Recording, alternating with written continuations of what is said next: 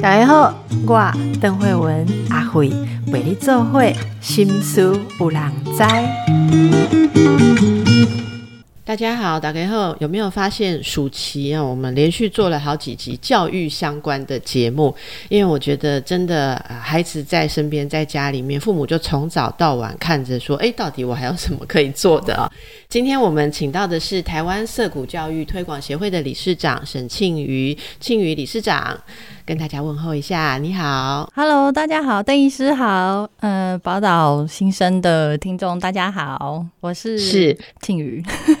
是青鱼好，呃，今天要跟大家介绍呃这个《涩谷前传：创办人与先行者访谈录》啊。那据我所知，这是涩谷教育推广协会新的著作，内容非常的丰富，而且充满了洞察力。这里面收录了有涩谷教育推广协会跟涩谷教育推广协会创办人先行者了哈的一些深入访谈。那我觉得这个也熟悉教育体制的人就会有关心。不过，我想有些听众朋友可能第一次听到。我们就请这个理事长哦，请金鱼来跟我们介绍一下涩谷呃教育啊，这是应该叫做是是是是涩谷教育或者说涩谷教育的理念哦，其实它由来已久，而且在世界上很多地方都非常受到肯定。跟大家介绍一下这是什么？好，涩谷教育的起源啊，它其实是在美国麻州。的呃，一九六八年的时候，在美国麻州有三位，嗯，应该是说有一对夫妻啦。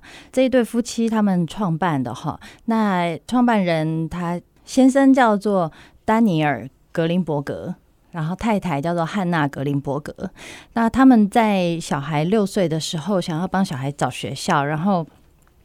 找来找去都找不到，结果后来他们竟然自己就开始。想要办一个学校，那他们当初办学校的初衷呢，是希望给小孩一个自由、可以自由学习、快乐学习的环境。那他们其实创办人本身，他们两位都是大学的教授以及研究人员，然后都是就是非常学识渊博的知识分子。那他们的可是他们在面对孩子的教育的时候。他们反而是希望孩子能够发展自己的兴趣，然后越少干预，越少大人的干预越好。所以呢，他们就在这个自己住的这个社社区里面啊，就找一个地点，然后开始了呃这一间学校。那因为一九六八年那个时候，美国有一个有一场就是教育的。有点像改革浪潮，那那个时候在美国，很多所谓的自由学校，就像雨后春笋一样冒出来。那可是呢，这些呃所有的自由学校呢，跟这个格林伯格夫妻创办的这个涩谷学校其实很不一样。那在《涩谷前传》这本书里面呢，就是有访谈格林伯格夫妻他们这个创办的历程。以及这所学校它创办的时代背景，那为什么会跟其他自由所谓自由学校不一样？对，它这个学校呢，最特别的就是它没有强制的课程，然后它是学校里面当然有大人，嗯，但可是学校里面的大人他们都是称为职员，然后没有老师，没有校长，没有主任。那职员就是在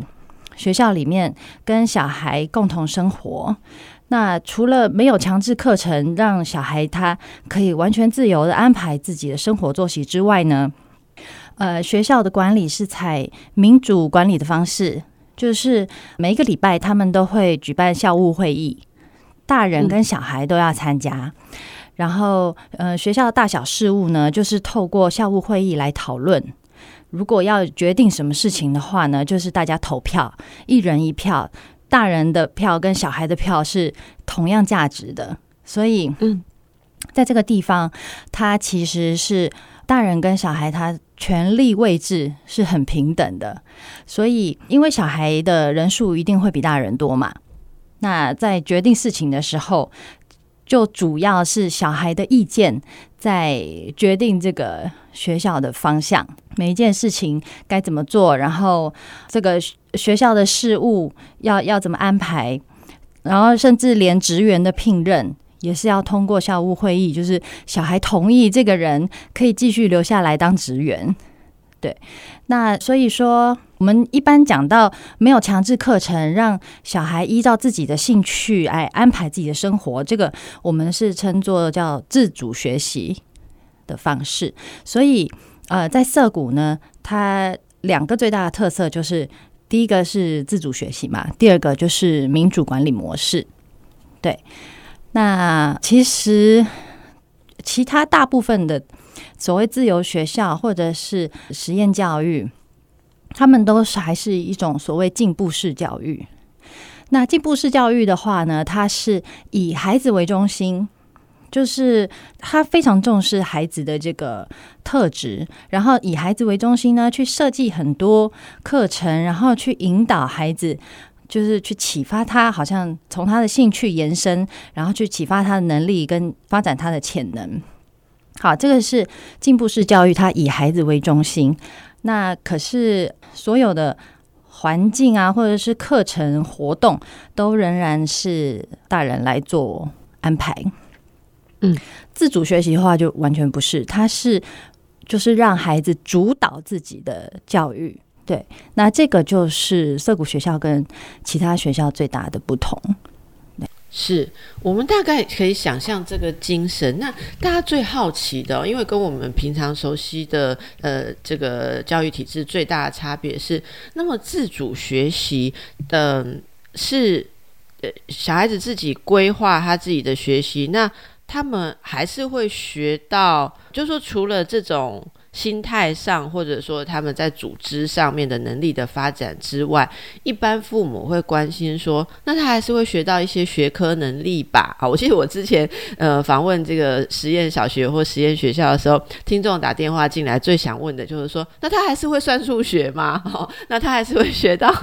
什么呃理化知识吗？哈，那我记得呃那时候觉得蛮有趣的哦。他说我们很喜欢这些自主学习，他的人格发展或种种，但他是不是还是会学到一些东西呢。那我我之前访问过的学校，就像比较像你刚才讲，就是说，好像是可以有一些弹性，但是还是会学校配备好一些呃学习的课程。例如说，小孩子是可以自己排自己的课，那他可以学我，他可以决定我什么时候要上什么样的课，呃，学什么东西。可是。在涩谷这些东西是怎么安排？就食物上，我们知道了，他他们可以自主自己去决定啊，呃，自己去决定自己的学习跟教育或是发展。但是到底一天或食物上哦，那这些孩子大概年龄是几岁到几岁？他们怎么去吸收或者是去练习这这些，不管是态度上或实际上的知识呢？嗯，我跟大家分享一下我我自己的小孩好了，因为呃，我自己的小孩是从小学一年级就进台湾涩谷嘛，那他到现在他这个暑假要升三年级了，对，那如果我们是在体制内学校的话，我们会知道说，哦，一年级、二年级他会学到什么。然后在学科的能力上面，他会具备哪一些能力嘛？可是，在涩谷学校呢，因为没有课强制的课程，也没有考试，所以呢，你看到的就是小孩他每天都在玩。然后，那我的我的小孩他在玩什么呢？其实他玩的东西非常多样哦。他最喜欢玩的就是那个，他最近在玩《萨尔达传呃王国》。那个是那个任天堂最近出的一个新的游戏，因为我我我女儿也玩，类 我我我们两个小孩一样大，我们可以对照一下，在不同的教育体制里面，他们变成怎样，这蛮有趣的。等一下可以聊一下。是，然后他也玩，他也玩麦块嘛，他有几款游戏都是他从大概五六岁的时候，然后一路一路玩到现在，他快要八岁了嘛。他除了玩这些游戏之外呢，他还会去就是涩谷外面的这个大自然，因为因为台湾涩谷是在花园新城社区嘛，所以他是在呃，他附近就是有，他是在山上，然后他附近有溪流，然后在一个很自然、很丰富多元的环境里面呢，他其实呃，他会接触到很多跟。就因为因为我们家住在城市里面，我们家住在市区，所以他在那边他接触到的环境是完全不一样的。然后他会呃看到很多呃不一样的生态。然后透过就是在这个大自然里面，他呃整个人他的身心他的感官在大自然里面，他所接受到的讯息，我我说他感受到的，他其实会是一个比较怎么说呢？就是他去认识到。这个世界上其实是有很多不同的呃生命的形态，然后他们在台湾涩谷里面呢，会有猫咪，会有猫咪来院子里面，然后他们会想要去照顾那个猫咪，然后或者是在院子里面种植，比方说各种青菜啊，或者是反正就是有想种什么就种什么。然后他在这个这个整个过程里面，他在成长过程里面呢，他现在会阅读，他没有学 b p m f，可是呢，他会去，他完全都看得懂游戏里面所有的字，然后他平常也是在网络上面去找资料，找他需要的游戏资讯，然后透过这些找资料的过程呢，他就是在训练他的阅读能力。那因为我们就是在生活方面都是让孩子自己去掌控，然后他们会有自己的零用钱，然后在涩谷他们可以自由的外出，他去附近的全家便利商店买东西吃啊，然后或者是说他们在玩各种，比方说桌游啊，或者是卡牌的游戏当中，他去学会算术这个技能，也就是说他们的学习是。一种有点像沉浸式的学习方式，他在你你给他一个丰富多元的环境，然后他每一天在这个环境里面，他他学到东西，他是很难量化的。可是很神奇的是，你会发现他知道好多事情哦。那他知道的事情跟学校里面会教的事情，一般体制内学校里面教的事情是不一样的。可是是他在生活里面他。真实，他真正需要的，然后他会可以去应用的。对，那嗯，他现在我的小孩，他现在三年快要三年级了嘛，然后其实他还蛮会照顾自己的，然后他也懂得去照顾别人，然后他会去呃安排自己的生活。我觉得他们涩谷的小孩在生活能力方面，我我觉得是还蛮让人惊艳的。嗯，所以这个是一个很大的特色哦，因为他们因为光是可以自由进出，我想孩子会很快的发展出一种好像自由或者是自己为自己负责的感觉。我觉得这应该是跟体制内教育最大的差别。只是很好奇说，所以他。他们没有花那么多时间，像我们家在写那个国语作业啊，哈，把一个生字写来写去，写很多次没有。然后，诶，其实不过，我觉得我要替体制内学校说句话，就是。呃，像刚才说到这个，也许以前跟我们传统的教育来比的话哦，以前传统教育不管是学数学啊，或学什么方法都很死板。但其实现在体制内有些学校，例如说我我我看到我们家小孩在学习，呃，像数学或什么时候，老师的方法也都非常的灵活。因为例如您刚刚讲说用牌卡啊游戏让他们学习啊，然后我觉得他也得到蛮好的概念，就跟我们以前所谓的传统真的是不一样。所以现现在可能，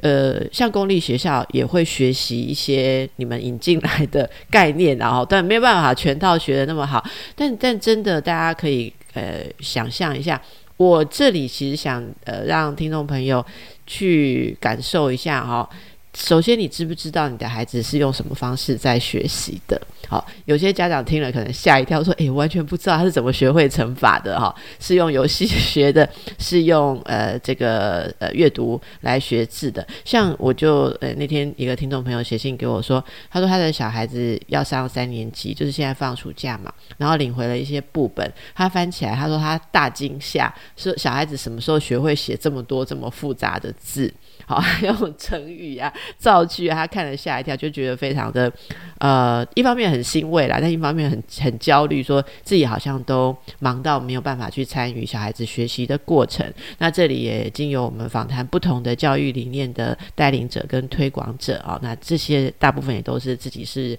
孩子的父母，大家可以感受一下，至少你是不是了解你的孩子在学习中感受如何？还。也也许每个孩子需要的自由度跟自主性是不一样。那您的孩子到底适合什么？我们先从观察开始啊。所以我们节目也提供给大家很多不一样的观察跟一些想法。我们等一下再继续回来请教我们理事长。哎，我们继续来请教庆余理事长。那您自己是怎么决定开始要推广色谷教育啊？这个色谷教育推广协会，你们成立的过程跟历史，现在推广的状况如何啊？你你自己曾经在职场上，后来变成全职妈妈，所以您是不是也跟创办人一样，因为要给孩子找好的学校，找来找去，后来决定自己来弄？对啊，其实过程还蛮类似的。那我因为我在小孩大概两三岁的时候，我就开始在考虑说，你接下来我如果要脱手，就是我想要恢复自由的话，要把小孩交给谁呢？接下来，那所以我就不同的教育模式我都有去看啊，华德福啊，蒙特梭利啊，都都有去带小孩去体验。那那个时候一边体验，但是一边心里都会产生很多疑惑哦，因为我我觉得我的小孩他的呃他的个人特质是很明确，他从小就是非常有主见，包括像吃东西啊，或者是他去哪里他要做什么啊，那他他而且他坚持度非常高。就是如果他今天有想要做一件事情，然后我我去阻挡他的话，他的那个情绪的反应会非常强烈，然后就我我们在相处上面就是会有很多紧张或者是很很累、情绪劳动时刻。那在这个体验不同的幼儿教育模式当中呢，其实呃，我我我本来就知道这个孩子他是好像蛮特别的，然后在。那个去去幼儿园啊，或者是去嗯接触一般幼教工作者的时候，大家都会建议我说：“哎，要带小孩子去评估一下，因为他有一些特质，就是还蛮明显，我们就是可以看得出来，他他有雅思特质。”然后呢，我我就我其实我自己也知道，哎，这个小孩好像蛮特别的，然后我就开始做功课。我就开始研究，呃，比方说像各种不同特质的小孩，高敏感特质的、雅思特质的，或者是过动特质的这些，然后做功课，然后在网络上面找资料，看来看去就看到一个那个香港妈妈的文章，然后我就开始成为他的读者，因为他写他文笔真的非常好，他写的文章。非常能够打动我哦，然后呃，我就从他的文章里面看到了色谷教育，所以就发现哎，这个东西好特别哦。然后他对色谷教育的介绍，就是呃，让我发现到说，其实我对小孩的很多期望跟要求，是来自于我自己，呃，就是成长历程里面的一些呃缺憾。然后我去把它投射在我小孩身上，可是当小孩他呃呈现一个反抗，或者是他他他不想要照我的话做的时候呢，那个那个挫败感啊，还有就是种种负面的感受，然后我我会去呃去反省自己，说，哎，我为什么会想要他这样做？然后为什么我跟他的呃相处会这么困难，会这么累呢？会有这么多崩溃的时刻？那我看到了色谷教育，就是它其实是一个把小孩当做一个完整的人看待，然后呃去就是完整去了解孩子的需求，然后去呃让孩子依照他的需求来发展的一个教育模式。我看到这个的时候，才才发现说哦。其实，在我小时候啊，也有很多这样子的时刻，就是我自己想要的，或者是我自己想做的，但是做没有没有办法自主决定，我没有办法决定自己的人生，然后我必须要照着大人的期待做。那那我会内化这些大人给我的价值观，然后等到我自己变成妈妈的时候，我就。当我把这些价值观又要传递给我孩子的时候，发现哎，怎么行不通？所以，嗯，其实是在寻找一个跟孩子相处的方式。然后，在其他的教育模式里面，我我看到的都还是就是大人就是告诉你说怎么样才是好的，然后呢，你应该要照着这一套标准去做。对，那只有我发现，只有色谷教育是他，他是完全是从孩子的需求出发，对。然后我就觉得，哦，这个真的是相见恨晚。然后，嗯，但但是因为台湾没有这样子的教育选择嘛，所以就就自己办啊。所以你们办了呃协会，然后你们自己办了学校吗？对啊，在台湾，因为那个实验教育三法，它的规定就是你办学需要有一个法人组织嘛，所以因为我们是呃想要走一个机构，有点像是呃自学的机构啦，因为自学系统和自学这个教育系统在台湾它是有分三种，一个是个人自学，一个是团体自学，然后再来一个就是机构的自学。那因为我们我们一群办学的伙伴讨论讨论讨论，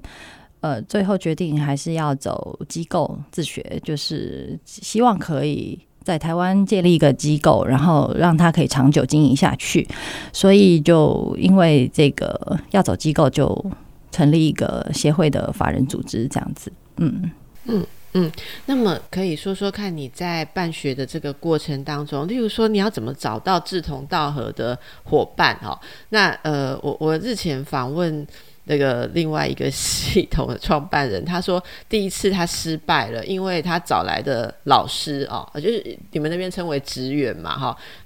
没有办法在台湾马上找到那么多可以执行这个理念的。他们称为老师啊，那你们要称为职员嘛，哈。所以在这个过程当中，你是怎么把这件事执行起来？那目前协会运作的如何？都可以呃提供一些什么样的资源呢？嗯，我们当初其实有一群人，他们是有在办涉谷相关的读书会。那因为涉谷教育在台湾有就翻译成中文的著作呢，是呃有一本用自主学习来翻转教育，这一本是市面上还找得到。然后还有另外一本是。呃，自主学习啊，这本书已经绝版了。可是你去图书馆什么，其实还是可以找得到啦。所以有一群人，他们是透过办读书会的方式，然后来认识这个教育模式。然后其实说起来也很好笑，我们我们都是透过香港色谷创办人介绍，然后彼此认识，才知道说哦，原来台湾还有其他人想要呃做社谷教育，然后我们就集结起来。然后就开始开会啊，就就跟美国涩谷他们创办历程一样，他们也是嗯不断的开会，不断的讨论，就是决定我们要在哪里，然后我们要怎么样开始我们接下来的方向，然后一切就是哎，好像。顺水推舟的一一个一个一个事情完成，包括呃，我我们当在创办当中，当然会有遇到，就是有一些理念的这个沟通，还有分歧。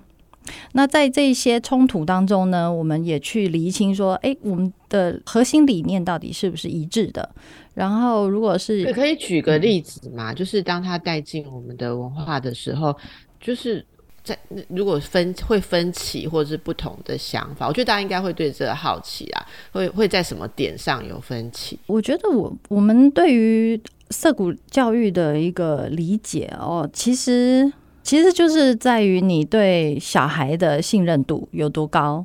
你相不相信？就是每每一个小孩天生我材必有用。每一个人他诞生到这个世界上，他是都是有有他的存在的意义。那这个意义呢，是要靠他自己去发展他的生命才会才会知道的。其实，嗯，旁边别人是不可能会知道这件事情，这个是非常个人的事情。那每个人存在的意义呢，他不会因为他跟你可以赚多少钱，他跟你。的这个在社会上面的位置可以爬到多高是是不一样的，是没有关系的。你今天要能够非常和谐的一个社会，它运作的很顺畅的话，一定是要有不同的人在不同的位置上面各自努力嘛。然后每个人擅长的事情不一样，所以我觉得那个对孩子的信任呢，是从这个从这个平等的一个价值的。的信念去出发，就是说，今天这个小孩他他的兴趣如果是种植，他是对动物、植物、生态有兴趣的话，或者是他喜欢打球，他喜欢打电动，那这些所有的兴趣呢，都是平等的。然后，呃，不会说我我今天学业成绩表现比较好，我就是高人一等。我今天比较会考试，我今天阅读速度比较快，我今天写字比较漂亮，我就是一定是就是比别人优秀。那在在涩谷的这个价值系统里面，不是这样子的，而是每每一个每一个那个专长，每一个人的兴趣都是同等重要，然后都是被允许去好好的发展，就是不同领域的这个才能。对，那就是就是因为这样子，这个这样子的一个信念哈，其实跟我们台湾固有的一些嗯，比方说万般皆下品，唯有读书高这样子的一个信念系统，它是非常矛盾的。它是也它就是完全两个不同的价值系统。那当我们自己在办学，在创办这个乐谷实验教育机构的时候。会当然会有很多这样子在价值上面的分歧或者是辩证，因为大家一开始都是被这个自由度，然后被这个好像孩子他可以发展的很好，他可以很有自信，他可以就是做任何自己想做的事情去发展他的潜能这个概念所吸引。可是呢，实际上执行起来，你必须要去放下你本来对。长久以来，你被灌输的那些价值观，然后你去，你必须要去欣赏每一个人，欣赏不同的个体，然后，然后你尊重他们，然后他们不管做什么事情，你不要去评价他的好坏或者是对错，你不要要，你不要把你自己的价值观去灌套在别人身上。那这个我觉得是。非常困难的一件事情，然后也也是因为这样子，所以我们当初有一些伙伴，他虽然被涩谷教育吸引，可是他的他的信念核心信念其实是是不一样的。那我们就是就是只好分开各自努力。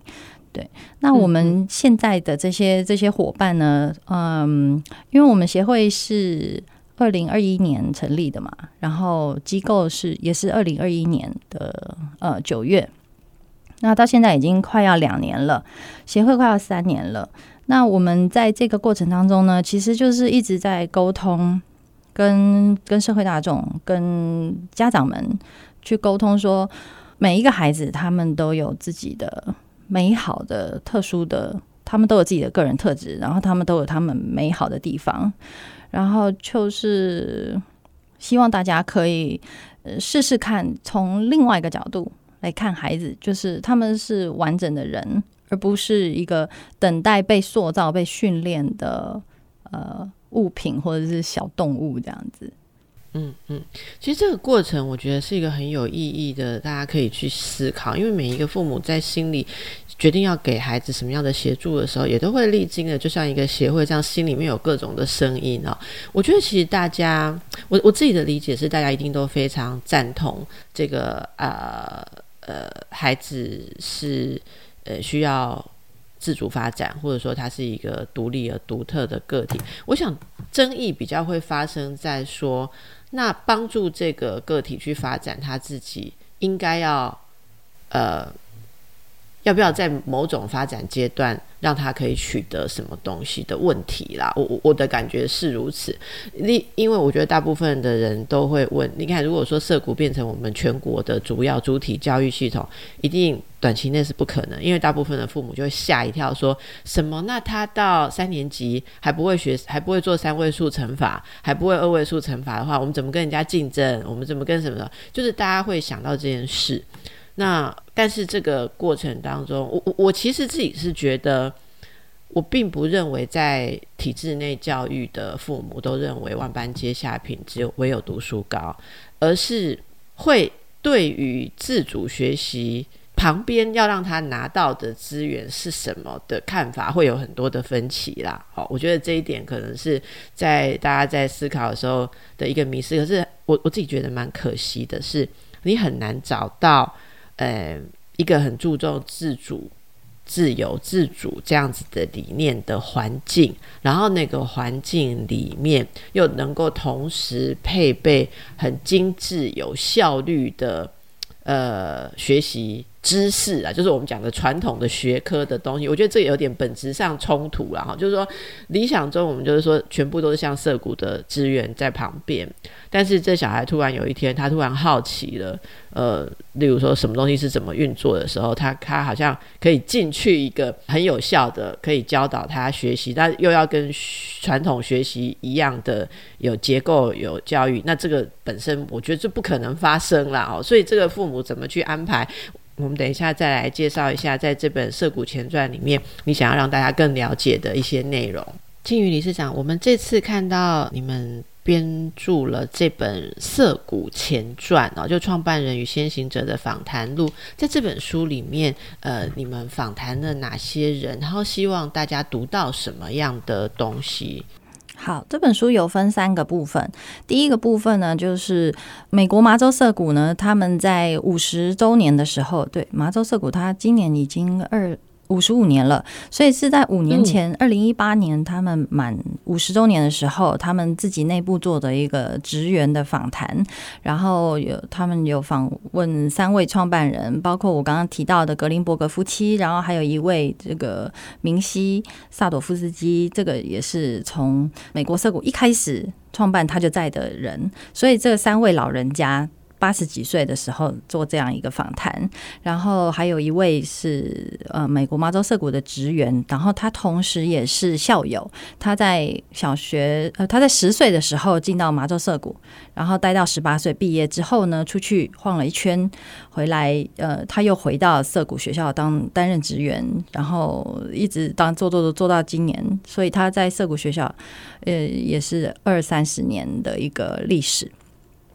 这是第一部分，麻州涩谷的部分。那第二部分呢，就是我们在二零二二年的时候，我们有跟麻州涩谷还有香港涩谷。呃，一起三三个地方一起联合举办了一个国际涩谷教育交流座谈，然后第二部分就是在记录这个国际涩谷交流座谈的一个内容，所以很精彩，因为它会包括麻州涩谷创办人来，就是亲身来聊他这个创办涩谷的过程，然后还有在亚洲华人世界哈，那个香港涩谷是第一个华人世界第一个的这个涩谷社群。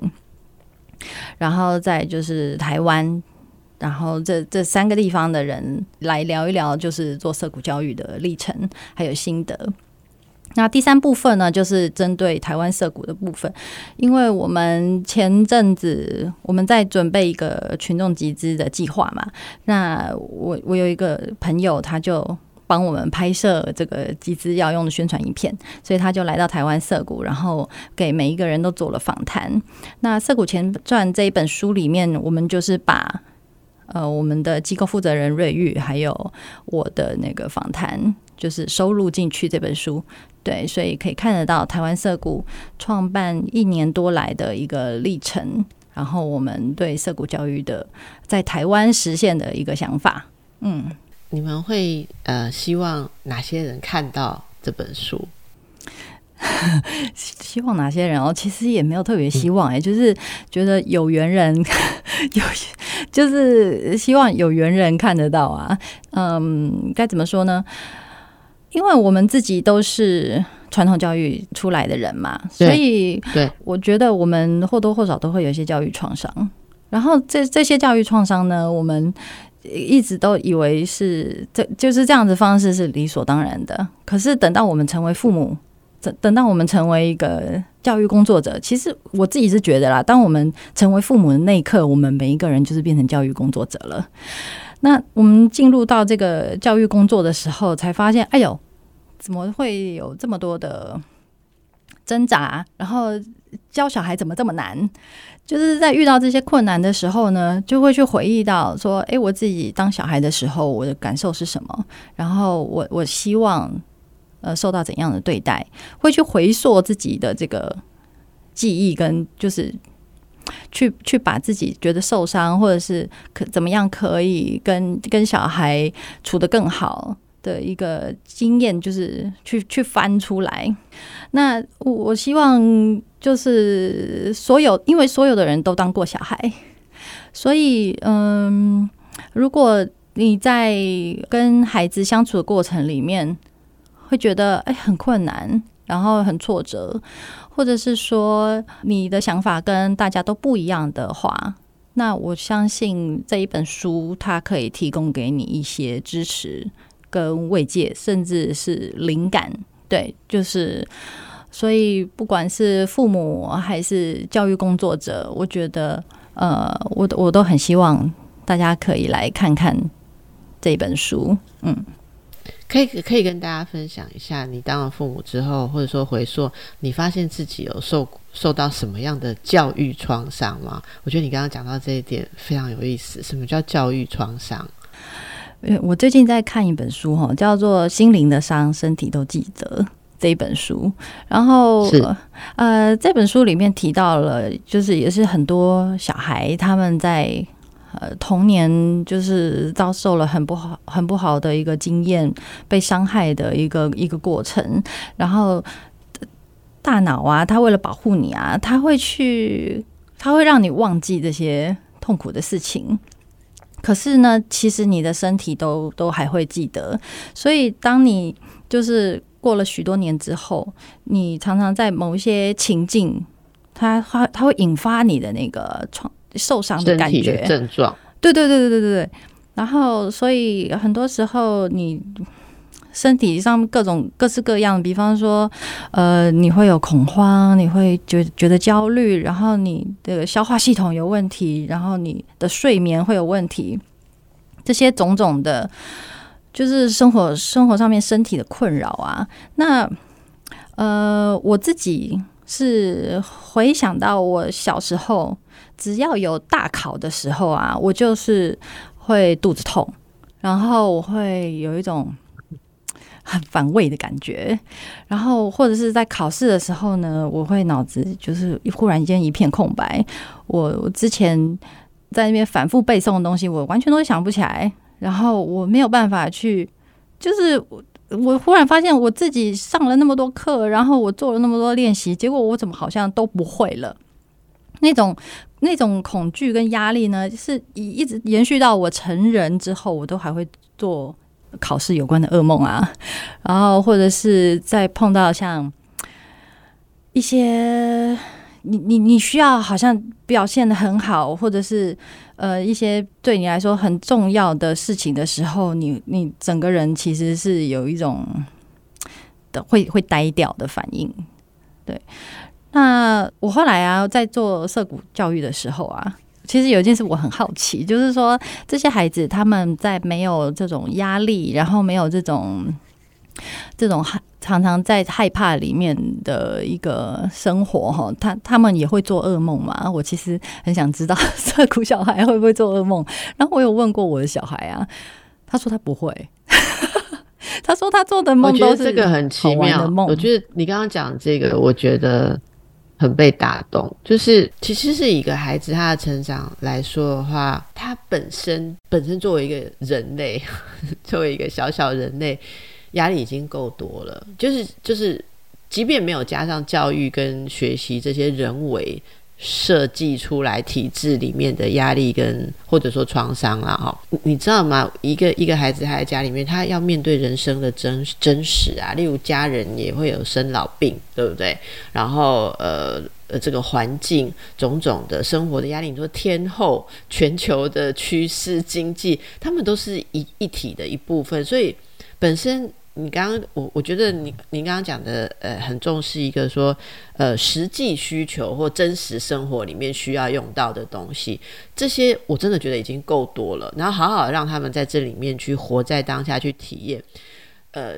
孩子们就已经有很多很多的压力了。可是你刚刚讲，我也回想起好多 以前，就是有一些是在教育体制里面创造我们的。挫折跟压力，然后造成很多，甚至这些东西，你为了应付这些压力，你必须被拔离你真实生活，你没空去管，哦，去去关心家人，或者说整体生活的状况、环境啊，你的呃外面的社会，而你被关在一个要把数学。方程式搞好，或或者说要把东西背诵起来的那种一个抽离的压力里面，到底这样子是不是真的？呃，对小孩是必须的。我想今天是呃一个教育者应该去思考的哦。好，那么我们就推荐大家来读一读《涩谷前传》哈，然后看看大家是不是可以对教育可以多思考一点啊。也许你的孩子还是在体制内啊，但是大家的想法还是会促成整体。的一种改变，我们非常期待那样子的未来。